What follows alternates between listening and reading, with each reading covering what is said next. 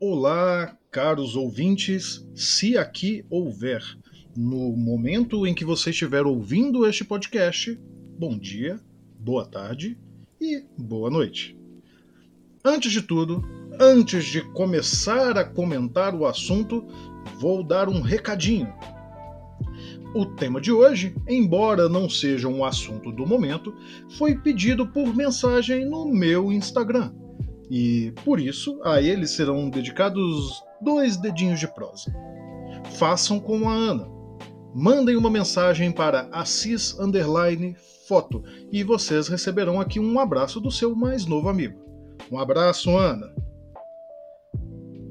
Nos últimos dias, a Prefeitura de São Paulo elaborou uma lista com 41 monumentos da cidade, considerados controversos por homenagear pessoas ligadas a momentos sensíveis do passado brasileiro. Falamos aqui de temas como a escravidão, o massacre indígena, o período colonial e a ditadura militar. O debate cresceu nos últimos meses depois que a estátua do bandeirante Borba Gato foi incendiada. O levantamento feito pelo Departamento de Patrimônio Histórico da Secretaria Municipal da Cultura é tratado como uma lista inicial, que tem como objetivo estimular o debate sobre as obras com a sociedade civil. De acordo com a administração municipal, a presença dos monumentos na lista não indica que a prefeitura pretenda removê-los, condená-los ou mesmo alterá-los. Esse assunto desperta muitos amores e dissabores, mas nele é preciso marcar uma posição. No blog há um texto traduzido por mim a este respeito, que estará na descrição do episódio. Creio que mais e melhor do que qualquer coisa que eu possa dizer está lá expresso. Apenas para marcar presença e não dizer que aqui não demos certa voz ao lado discordante, o professor e pesquisador da Universidade de Yale, David Blight, disse em uma entrevista recente à BBC o seguinte: abram-se aspas. Pode-se derrubar todos os movimentos do mundo, mas isso não muda necessariamente o que aconteceu. Nós ainda somos obrigados a ter esse passado na memória. Fecha aspas. Fato, no entanto, é que derrubar ou destruir monumentos é um ato tão legítimo e histórico quanto levantá-los. Quem concorda comigo é o mais celebrado escultor e arquiteto brasileiro Oscar Niemeyer, e ele não diz isso de forma distante do tema, nem advogando a causa própria. A maior parte dos ataques a monumentos históricos no Brasil é composta, em grande parte, por destruição de obras que homenageiam a classe trabalhadora. O monumento Eldorado Memória, por exemplo, foi alvo de ataques que resultaram na sua destruição no mesmo ano da inauguração.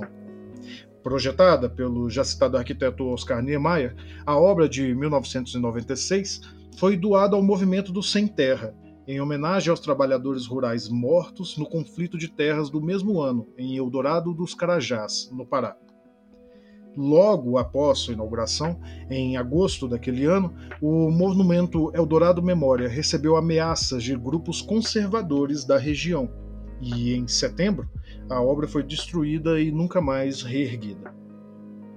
Esse acontecimento não foi a primeira experiência de Niemeyer com resistência às suas obras.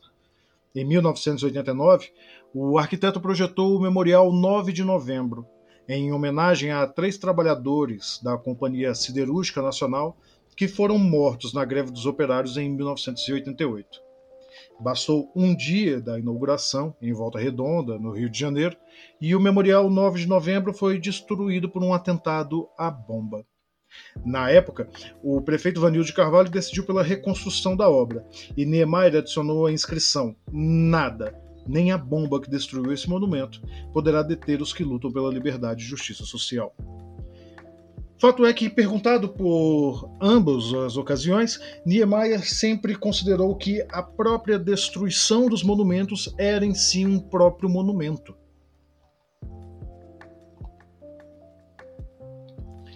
Precisamos entender que monumentos a escravistas e segregacionistas não são apenas uma provocação, um dedo na ferida que não cicatrizou.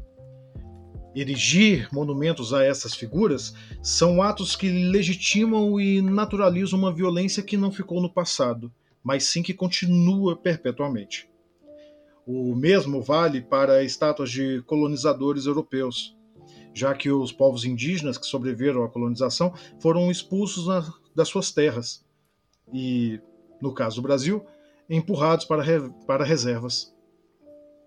Hoje, muitos dos descendentes dos, das populações que aqui viviam sofrem sem acesso à educação e à saúde, com altos índices de pobreza, são atacados por epidemias ou empurrados para as drogas e o alcoolismo. Por fim, não querendo esgotar este assunto, pedimos aos ouvintes desse podcast e aos leitores do blog, se aqui houver, que busquem informação através dos grupos que trabalham com este assunto. Busquem informações como nos textos que traduzimos aqui. E vamos qualificar um pouco mais esse debate. Este foi o Atmo, o podcast diário do blog 1 de Tudo. Se você ouviu até aqui e gosta do nosso trabalho, considere nos apoiar com um singelo Pix. Um cafezinho já ajuda. Se você tem sugestão de temas, notícias ou assuntos que queira ver comentado, como fez a minha amiga Ana, mande no nosso Instagram por mensagem para a cis foto. Você, assim como ela, receberá aqui um abraço. No mais, fiquem bem, se cuidem, pois a pandemia ainda não acabou e vamos sempre discutir um pouco de cultura.